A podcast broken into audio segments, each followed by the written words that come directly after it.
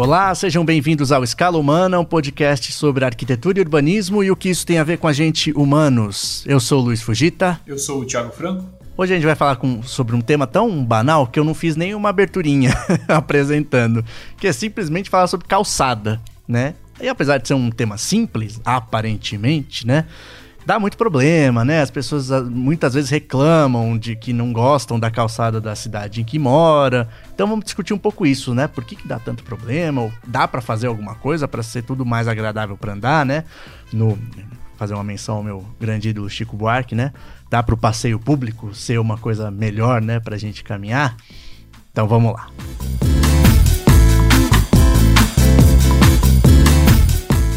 Esse é um tema muito recorrente nos noticiários locais, né? Acho que toda cidade deve ter um pouco isso. Parece até aquela matéria que o cara deixa ali pronta para tapar buraco, sabe?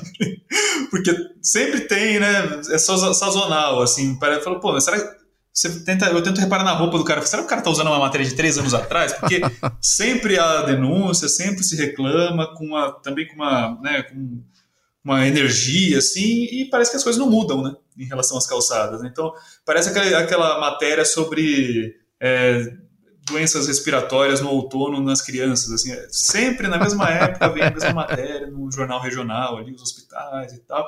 E aqui, né, da calçada, acho que é, é o tema urbanístico predileto, assim, para. Ah, precisa gerar uma matéria ali, vamos, vamos filmar uma calçada por aí. Com certeza você vai achar alguma péssima, né, para poder falar. Não, Thiago, para começar então, né, elucide, como pode? Eu tenho um lugar de chão batido, de terra, seja o que for. Tenho só que fazer uma coisa dura que, não, que não deslize para eu andar direito. Por que, que é tão difícil fazer uma coisa tão simples assim, né? Ou não é tão simples? é, poderia ser mais simples, mas não é por conta de alguns elementos, eu acho. O, um, o primeiro deles é que a calçada ela é tida quase que um, como um elemento de, de conciliação, de transição entre dois entes muito importantes, que é o lote da pessoa, é onde ele vai construir sua casa, seu comércio e tudo mais, então a parte privada, por excelência, e a avenida, a rua, que provavelmente está seguindo ali a topografia, né, as declividades mais né, suaves possível, concordando com a topografia original ali de um, de um dado local. E a calçada é um elemento ali. A rua ela não pode ter degrau, né? A rua não tem degraus. Sim. E ao mesmo tempo, o seu terreno ele não pode ser inclinado. Você não vai ter uma sala de jantar com a mesa inclinada dentro da sua casa. E a calçada é um espacinho de terra que ele fica entre um elemento e outro, né? Que um é dado aos automóveis e muito priorizados, né? Na, nosso, na nossa cultura e o outro que é o, o, seu terreno particular, né, que você vai editar ali os níveis dentro do terreno. E a calçada é um espaço que tem às vezes dois metros ali que vai ter que conciliar essas duas diferenças aí de, de, de desenho, de topografias ou de, de, níveis. De quem é a calçada, né? Quem, quem, quem cuida? E daí vira uma coisa assim, até de deseducação mesmo. Pô, é, é uma área pública. Uhum. Eu pago IPTU sobre a calçada? Isso não pago, não é, não é minha, né? Eu não está na minha matrícula do meu, do, minha propriedade, não está, então ela é pública.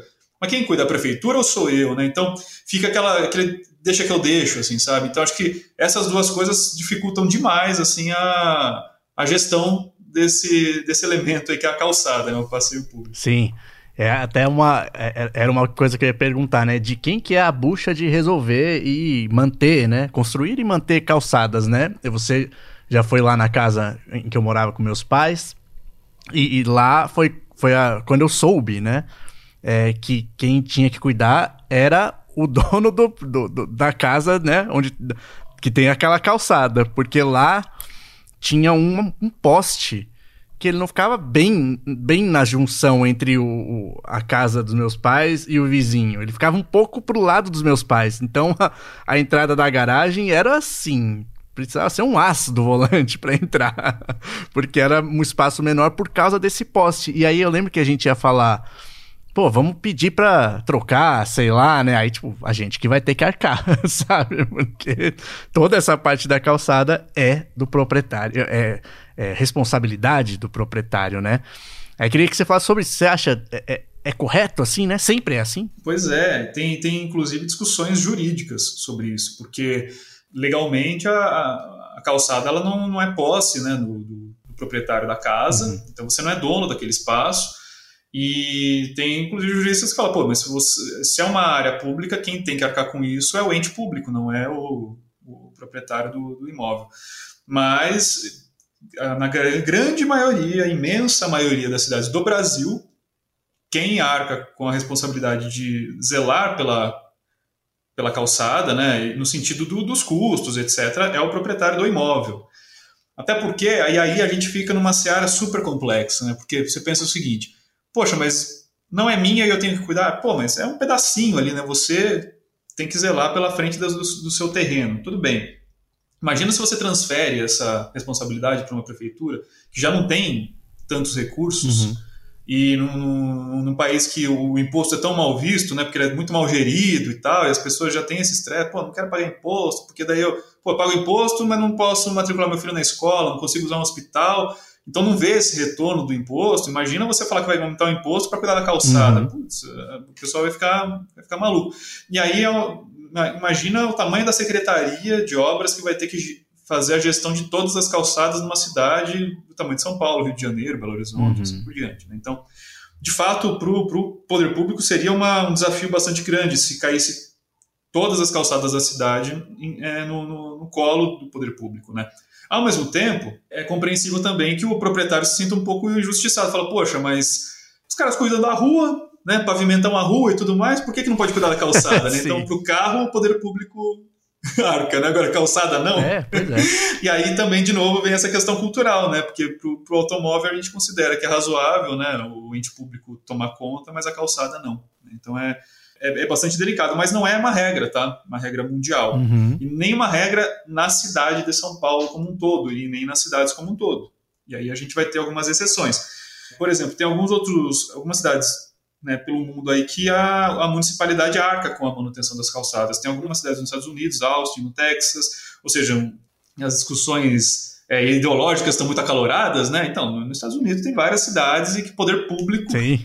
cuida da, das calçadas, né? Los Angeles, me parece que ela teve um aporte financeiro num dado período da história e ela decidiu por cuidar das calçadas a partir daí e arrumou um problemão para a cabeça que hoje ela não sabe mais como controlar e hoje está tá indo para uma transição meio a meio, né? Parece que Austin, no Texas, Washington, né, capital, também é, é, centralizado na prefeitura. Eu não sei ao certo se toda a cidade, mas boa parte de Londres e Madrid também é da prefeitura, mas são cidades que já têm problemas de dar conta do volume, né? Então imagina, né? Se você como munícipe, pô, minha calçada tá ruim, eu vou lá, né? Faço um financiamentozinho ou compro material de construção, lido com isso. Uhum. Imagina isso ficar na conta da prefeitura, toda a burocracia e etc e tal. Então pode gerar um descontentamento também bastante grande se isso ficar centralizado, uhum. né? E tem cidades que são, são diluídas as responsabilidades. Então, por exemplo, a cidade de San Diego e Memphis também tem responsabilidades compartilhadas. Então, dependendo, sei lá, ah, a árvore estourou a calçada, ah, isso daí é responsabilidade da prefeitura. Pô, meu carro estourou a calçada, isso é responsabilidade do município. Uhum. Né? Então, é, é uma responsabilidade meio que diluída. Tem cidades que têm linhas de financiamento e, cidades que, então, ah, putz, eu preciso reformar minha calçada, eu não tenho grana. Ah, daí a, a municipalidade vai lá e faz ou um empréstimo ou faz uma sessão mesmo de, de valor aí para a pessoa conseguir fazer essa manutenção. Né? Uhum. Então, tem, tem várias modalidades. Mas é, é muito delicado. Em São Paulo, o que, que acontece? Você vai pensar assim, poxa, mas não tem calçadas que são todas uniformes? Como que, uhum. quem cuidou, né? Como que conseguiu dar essa uniformidade? Né? Então você vai lembrar de algumas áreas Sim. da cidade que provavelmente, pela memória, você fala, pô, mas me parece que tinha a placa da prefeitura uhum. cuidando da calçada. É o município ou é a prefeitura Sim. que cuida, né? Que é o caso da Paulista, por exemplo, né? A Avenida Paulista teve uma grande reforma das calçadas, foi até polêmico na época, tiraram o piso de de pedra portuguesa e tal, fizeram aquele cimentadão e tal. Quem cuidou dessa área? Foi um projeto da prefeitura, porque a prefeitura de São Paulo, para alguns corredores de interesse coletivo, que passam muitas pessoas ou são rotas ou de escolas importantes, hospitais, etc. e tal, a prefeitura ela pode trazer para a responsabilidade dela alguns trechos de calçada. Então, uhum. ah, toda calçada é, é, do município? Não, não toda. Algumas a prefeitura ela pode sim assumir a responsabilidade de cuidar, porque ela acha justo e de interesse público, né, que ela, que ela cuide desses trechos.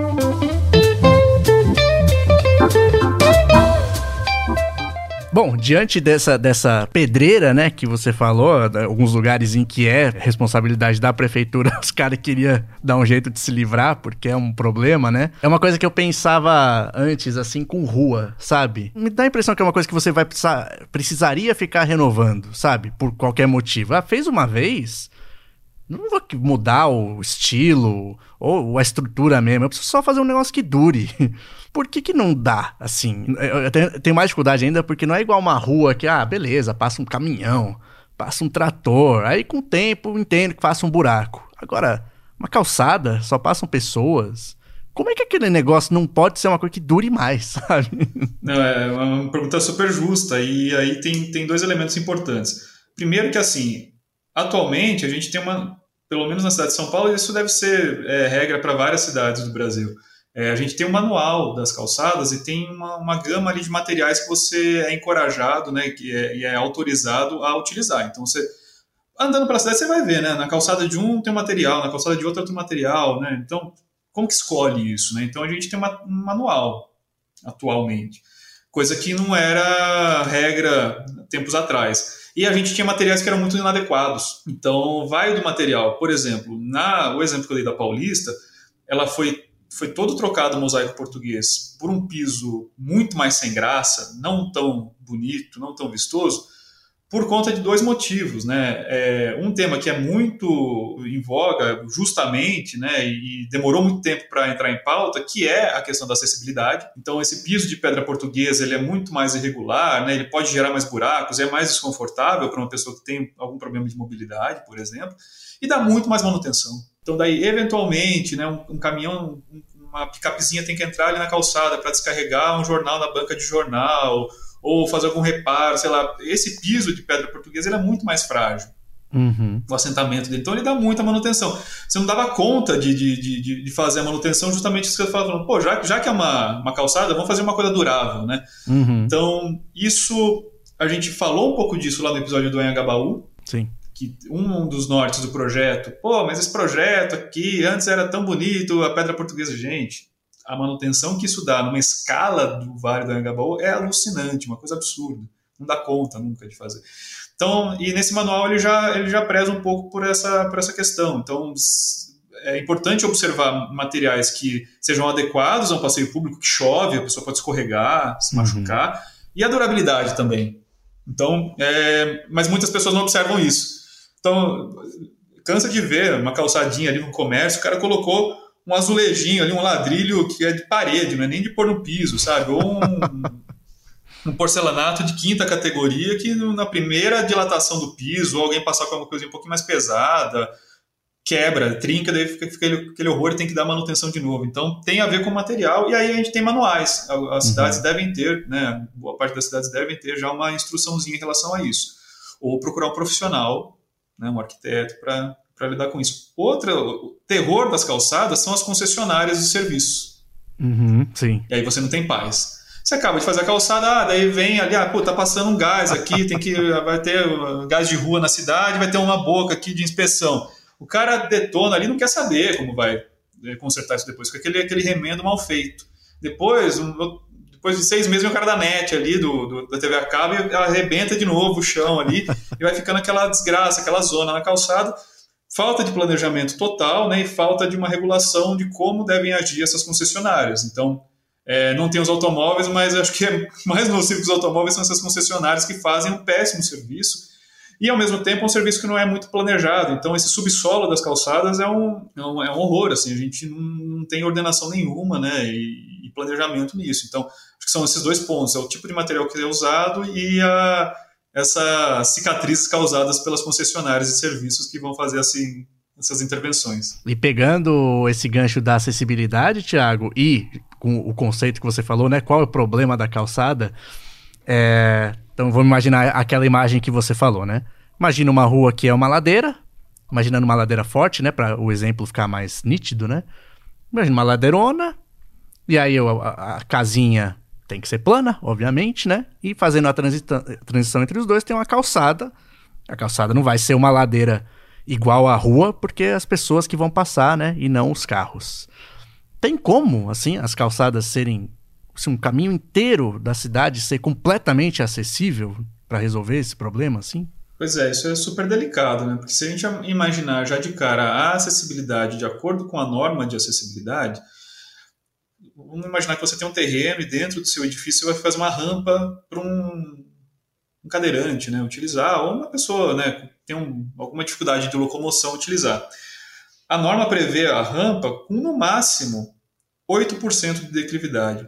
A gente tem ruas em São Paulo que tem mais de 20% de declividade. A rua. Então, São Paulo é uma cidade muito difícil. Tem outras tantas no Brasil de difícil topografia. Então, uhum. Né, você não tem como lidar com isso muitas vezes de maneira tão tranquila. Então, de cara, já a calçada já se ela seguir a declividade natural do, do, do terreno onde ela está instalada, ela já vai ser bastante dificultosa para uma pessoa mais idosa, né?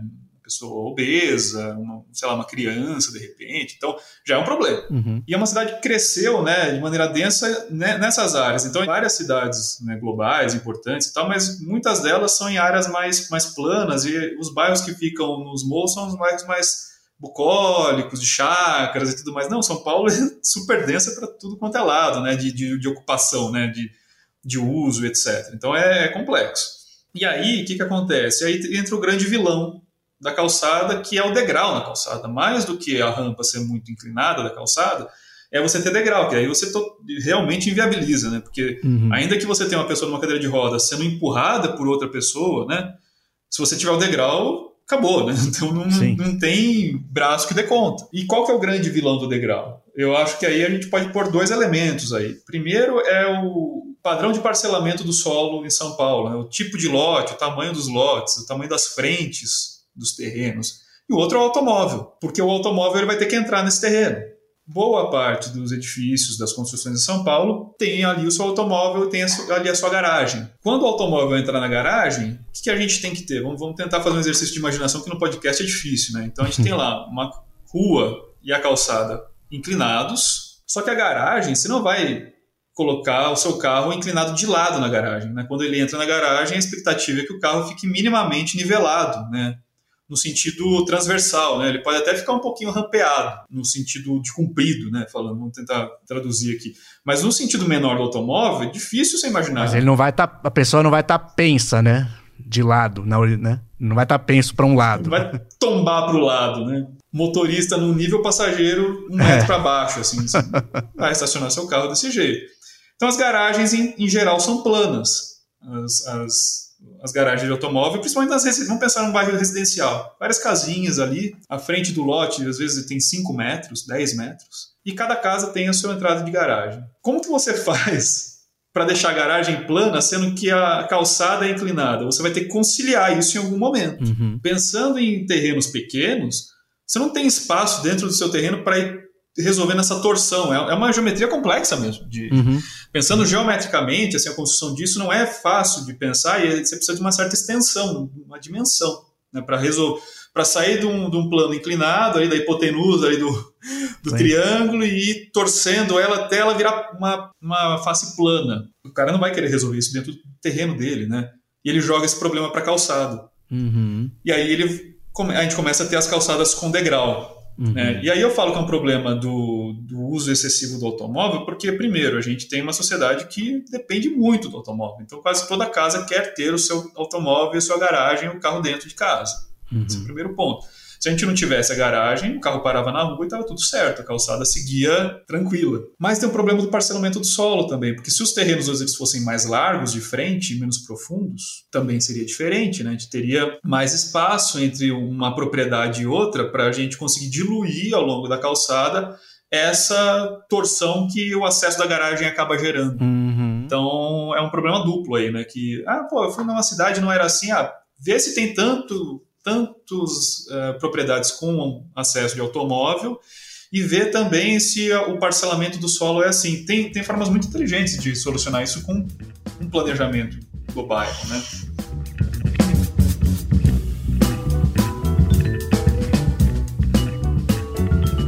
Isso acho que leva para minha pergunta seguinte aqui, que é a gente espera sempre já ter criado ali um, uma audiência mais inclinada, né, a contratar serviços de arquiteto, né? Como foi um, um episódio recente nosso. E você mencionou também, né, Ampassan, assim, é uma coisa que vale a pena, às vezes, chamar um profissional da arquitetura para resolver essa parte de, de calçada? Olha, você vai ter uma segurança, primeiro, de estar tá usando material durável, né? Aí acho que só o investimento, se você não tem conhecimento né, de, desses materiais, eu acho que vale a pena, é justo, porque às vezes só a economia que você vai ter de manutenção na calçada você pode ter abatido aí do, do custo do arquiteto, que é um projeto relativamente simples, né? Então já, já, já aí eu acho que vale a pena. Agora, eu vou, eu vou, eu vou trazer para uma, discussão um pouquinho mais ampla, porque acho que mereceria a gente pensar alguns bairros, por exemplo, com um pouco mais de planejamento, até o acesso dos edifícios, né? Onde está saindo o acesso do edifício para a área externa, né? Então, saindo da, da lógica da, da, da, casinha agora e pensando mais quem está pensando o bairro, uhum. por exemplo, a gente fez alguns episódios atrás sobre o Paulo Mendes da Rocha. E um edifício que ele sempre é, valorizava demais era o Conjunto Nacional ali na Paulista. E o que, que ele falava do Conjunto Nacional? Ele falou, pô, a calçada do Conjunto Nacional é esplêndida, porque você passa pela Paulista, o, é prédio que tem vaga de garagem, mas você não é interrompido pela, pelo automóvel. Né? Você anda ali pela Paulista e o automóvel não te incomoda. Isso traduzido num quarteirão com vários empreendimentos é aquela coisa que a gente vê muito comumente em, em, em, filmes, né, blockbuster, filmes de herói e tudo mais, quando ele vai pegar o vilão ou aqueles filmes policiais que o cara entra num beco, né? Numa cidade grande, sempre tem um beco, né? Pô, quanto beco tem?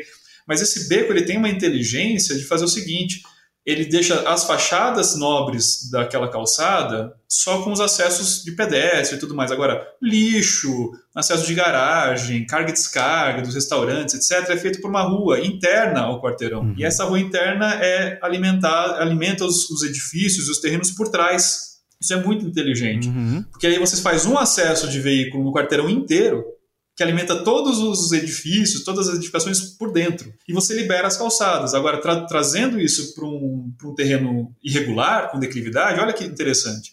Em vez de você ter um monte de degrauzinho na calçada, porque cada prédio vai ter o seu acesso de garagem, se você tivesse um, um beco, né, esse, essa viela que alimenta os edifícios no, por dentro do quarteirão pelo miolo, putz, você acaba com esse problema, ou pelo menos você concentra o problema num ponto só da calçada. Sim. Então é, é tem a ver com o parcelamento do, do, do, solo, do jeito que a gente planejou né, os quarteirões, né, que, é, não, não leva em conta essa, essa consideração. Vamos para o Arquitetura para Viver.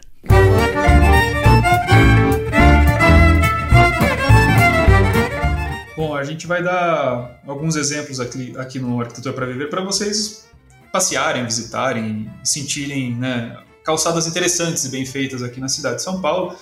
E vamos aproveitar esse, essa oportunidade para falar algumas coisinhas que escaparam ao longo do episódio, que são informações, acho que bem, bem interessantes aqui. O primeiro exemplo que eu gostaria de dar é da, de uma rua famosa, né, de comércio aqui, e até legal, a gente falou alguns episódios atrás também sobre o Shopping Center, é uma rua comercial bastante famosa, que é Oscar Freire, né, aqui em São Paulo. Não tem os dados muito apurados, mas uma coisa que é muito comum acontecer em ruas comerciais, predominantemente comerciais, é aquela associação comercial ali local né, se juntar para reformar a calçada e definir um padrão para a calçada. Isso é, isso é bastante comum também. Eu que morava aqui no, no Alto do Ipiranga, ali perto da Cursino, também aconteceu isso, ali num trecho da Cursino, os comerciantes num trecho ali do, do quarteirão se reúnem, fazem né, um, fundo e contratam um projeto único. Isso fica interessante que dá um padrão para as calçadas. Então é uma outra modalidade, né? Então, quem sabe você ali, o seu condomínio, com o seu vizinho de lado tal, se juntam, contratam um único arquiteto, o cara, putz, faz a, a calçada ali do quarteirão inteiro, fica super uniforme, interessante e adequada, né? Provavelmente mais econômico também, né? Total, né? Porque e você dilui, inclusive, o custo do, do profissional, né? Uhum. O arquiteto fica, fica mais barato, provavelmente, se ele pegar um projeto mais uniforme. Esse projeto, no caso, é do escritório do Hector Villeca. É muito interessante para a gente identificar na, na Oscar Freire dá para identificar bem uma regrinha aqui de São Paulo,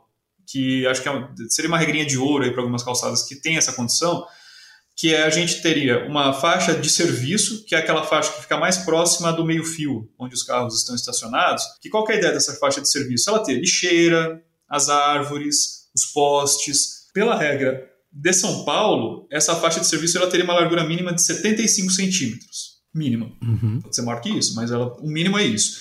E aí você usa para organizar tudo, todos esses elementos mesmo. E poderia ser, inclusive, para organizar né, essas, esses acessos aí das concessionárias e tudo mais, um modelo um pouquinho mais inteligente poderia ajudar com isso. Depois disso, a gente tem uma faixa livre de passeio. Essa faixa livre tem uma largura mínima de 1,20m, que é justamente a dimensão que você imagina que uma pessoa passa de um lado e outro do outro sem desconforto. Né, a faixa livre mínima de 1,20m. Uhum. E aí a gente teria a última faixa, que é a faixa de acesso, que é aquela faixa que fica mais próxima da edificação. Essa faixa Aí ela pode ter uma declividadezinha para acomodar o acesso da, da garagem, ter às vezes algum mobiliário ali do, do, do, estabelecimento, um banquinho, alguma coisa ali que vai atender, né, uma floreira do, do proprietário ali do imóvel e tudo mais. Agora, pensa, pensa comigo, 75 centímetros mais 1,20m, tem muitas calçadas de São Paulo que não tem nem isso. Ah, é? Só o 1,20 já às vezes não tem. Não tem. Então como que você vai lidar com isso, né? Eu tava vendo esses dias um videozinho de um, de um motorista numa cidade japonesa, que tem muita, muita escassez de espaço, né? Tem, tem escassez de espaço total. Uhum. E aí eu fiquei, achei super curioso. Tinha poste de, de eletricidade na rua. Ah. Porque mal tinha calçada. Trechos que não, não tem calçada, assim, numa cidade no, no, no, Japão, assim. Nossa, que diferença cultural, assim, e tal. Agora, aqui em São Paulo a gente tem muitas é, situações vão desde calçadas super largas até quase a inexistência de calçada. Então você tem uma regra dessa, mão dura, assim, não, é assim, tem que ser. Se não tiver, vai multar o como que você faz? Como que você resolve um negócio desse? Não é muito complicado. É, que a gente teria que ter uma coisa, acho que meio que caso a caso. Uhum. Mas o Oscar Freire é muito interessante. Quem passear por lá, vocês vão conseguir identificar muito bem no projeto do arquiteto ali essa, essas delimitações, com piso adequado, né, com arborização, mobiliário público, que eu achei que ficou, ficou muito, muito feliz. É um projeto de 2002, então é, é um exemplo que a gente gostaria de dar aí no, no Arquitetura para Viver. Outra menção que é importante é o projeto Ruas SP, que ele começou como o nome de Ocupa Rua, muito por conta da pandemia. Né? Então, como, uma grande questão da calçada é, é, o distanciamento social. Às vezes a calçada é tão estreita que você não consegue Sim. fazer o distanciamento social quando você está andando ali pela calçada. Tem que atravessar a rua para distanciar. e aí a gente tem ah, alguns bares, né, restaurantes que ficaram fechados justamente por também não ter um espaço é, adequado para ter esse distanciamento, né, ter a, a ventilação e tal. Então foi um projeto que foi feito por conta da pandemia. O projeto piloto, quem fez é o escritório Metro Arquitetos, que a gente mencionou no episódio do Paulo Mendes da Rocha, e a Alexandra Forbes. Né? Então se uniram ali para pensar nesse espaço que poderia dar um desafogo para a calçada e para os restaurantes. E tem muito a ver com o urbanismo tático, que a gente vai falar acho que daqui a um tempo, que, né, um episódio sobre isso. Que você, eles pintaram um trecho da rua, suprimiram um trecho da, do leito dos automóveis para colocar mobiliários públicos, né, jardins e mesinhas, para que a calçada ficasse totalmente livre, mas ao mesmo tempo você tivesse um apoio aos estabelecimentos comerciais, que é um, uma atitude que lembra um pouco da, da, lógica dos parklets, que a gente também pode né, debater isso no episódio, mas que faz a gente pensar no seguinte sentido: poxa, tem bairros que a gente tem ruas médias, calçadas minúsculas cheias de degraus. Será que a gente não poderia suprimir um pouco do espaço dedicado aos automóveis para conseguir ter calçadas mais adequadas? Acho que essa é uma reflexão que cabe aqui. Né? Então, nesse mesmo videozinho, vamos ver se a gente consegue pegar um link disso e pôr para o pessoal assistir, que, que eu vi do, do Japão, eram ocupações urbanas que não mal tinham calçada, vias de mão dupla que passava só um carro e meio. então, o motorista, hora ou outra, tinha que encostar e deixar outro carro passar e tal num bairro não tão central, não tão dinâmico e tudo mais, que mal tem isso, né? Sim. Você ceder o espaço ali, esperar um carro passar, passa o outro e ter uma calçada melhor. Então, acho que é uma, é uma reflexão que a gente deve ter. Essa reflexão fica mais fácil de, de ser tomada quando a pessoa vive em si. Então, esse projeto Ruas SP tem foi bastante implantado no centro da cidade. Então, tem alguns restaurantes ali no, no, Centro Novo, perto da República, que tem essa, essa ocupação e ninguém está passando mal. Assim, meu Deus, tiraram espaço dos automóveis, as ruas não estão mais congestionadas, é, sem, sem, sem grandes transtornos. Né? Então, acho que é uma, é uma vivência também importante para os nossos ouvintes. Aí. Eu que vivo aqui e, e vejo, né? É, é, mais ou menos, eu sinto que é como se fosse naquela época mesmo de implantação de ciclofaixa, sabe? Quando você propõe a coisa, a pessoa fala, nossa, não, mas vai tirar um, um pedaço da rua. E depois que coloca, não fez diferença nenhuma. Acho que não tem nenhum lugar que nem, não é, acontece nem isso que você falou do Japão, do, né? Fica tão apertadinho que você precisa uma hora se, se calhar de vir, né? Se calhar de vir um carro de frente para outro, precisar dar espaço. Nem isso, várias ruas são ruas de mão única e que não tem um tráfego, nossa, preciso estar tá emparelhado com o carro do lado. E são pequenos esses espaços que é a mais da calçada. E já dá uma diferença nossa, uma marejada, sabe? Pô, posso ficar aqui. Na Liberdade tem uma que é um pouco mais. Ainda, na Liberdade acho que é um, até um, mais da época dessa das ciclofaixas, que é uma. É uma grande faixa, assim, pintaram até de verde. E mesmo lá, que é muito, muito cheio, não faz diferença nenhuma no trânsito, não ficou mais. E mesmo de sábado e domingo, que lá é lotado, essa faixa, eu, quando eu colocaram, eu pensei isso. Eu falei, eu acho que é. Tem até o desenho, né, do pedestre nessa faixa verde, que é larga. E aí eu falei, ah, eu acho que vai legal, mas acho que de fim de semana não vai ter. E ela continua de fim de semana, ela não é permanente. E os carros têm o mesmo trânsito de sempre, que sempre foi bastante. Mas não tem mais por causa dessa faixa, sabe? então é muito possível. Não é ela que está causando o transtorno, não, né? Nem... Já era uma área que tinha problemas de trânsito. É, minha, minha rua mesmo é uma rua de mão dupla. Poderia ser o caso de ou eliminar vagas de garagem ou transformá-la em mão única e toda essa área de uma, das mãos você conseguiria ceder para ambos os lados e gerar calçadas mais, mais generosas. Porque não raro aqui no meu bairro eu, eu vejo é, idosos ou o pessoal que vai fazer a feira, com o carrinho de feira, andando no meio da rua. Por quê? Não dá para você andar na calçada porque ela é cheia de degrau. Se a gente pegasse e gerasse uma, uma faixa de um metro, um metro e meio, roubando, né, subtraindo um pedacinho da via dos automóveis, já estaria solucionado esse problema de maneira muito mais segura, inclusive.